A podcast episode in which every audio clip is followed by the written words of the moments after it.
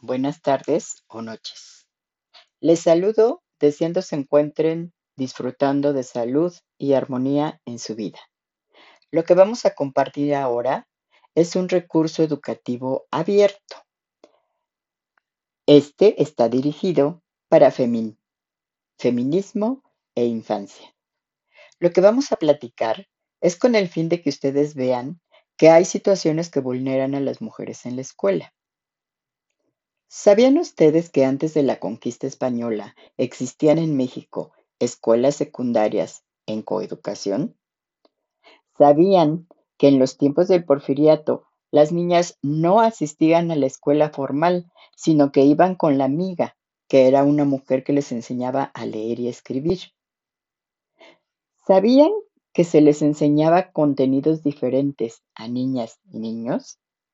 ¿Se han preguntado alguna vez quiénes hicieron los primeros diseños curriculares para que se diera la edu- coeducación en nuestro país?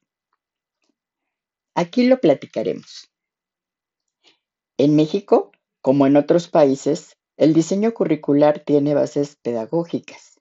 Se piensa que estas bases solo las han construido los hombres, pero no es así. La historia dice que en los años 1889 y 1891 en la Ciudad de México se llevaron a cabo el primero y segundo congresos de instrucción. En estos participaron mujeres que eran profesoras y se identificaban a sí mismas como feministas. ¿Lo sabías? Aunque en esa época las mujeres no tenían puestos de poder, en 1890 algunas de estas maestras feministas consiguieron participar como consejeras en la máxima institución educativa, que era el, Consejo Superior de Instrucción. Esto es muy importante. ¿Sabes por qué? Porque son las mujeres que hace más de 100 años escribieron los primeros libros de textos para la educación que se impartía a las niñas y al mismo tiempo eran las profesoras que trabajaban como escritoras y editoras de periódicos y revistas que en esa época iban dirigidos a las mujeres. Hace relativamente poco tiempo que en educación los movimientos sociales realizados por las mujeres van adquiriendo importancia en las instituciones formadoras del magisterio. En estas instituciones no se conoce o se conoce de forma somera la investigación realizada por Rosa María Jiménez González, lo que ha estudiado Luz Elena Galván, Oresta López, Julia Tuñón y otras. Porque la formación del magisterio no incluye la historia de las maestras en la educación mexicana.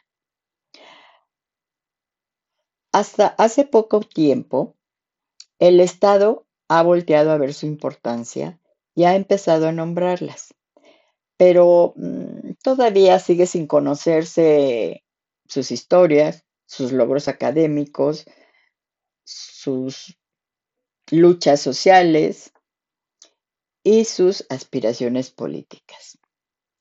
Hoy día, el magisterio mexicano está conformado por personas que integran una diversidad de ideologías, edades, visiones y conocimientos. Sería difícil hacer una clasificación de la multiplicidad de condiciones y características que les distingue.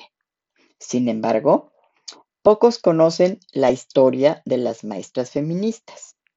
Algunos la saben porque han sido familiares de profesoras, porque tienen presente a las feministas, profesoras que han llegado a admirar y entonces cuentan su historia personal y profesional en el aula, con la intención de enriquecer el saber pedagógico de la juventud que se forma. Lo que no sucede dentro de la formación del magisterio tampoco sucede en educación básica, porque la escuela pública mexicana no se interesa por estudiar el feminismo mexicano o la historia de la lucha política de las mujeres. Simplemente no es mencionado en las aulas, por lo que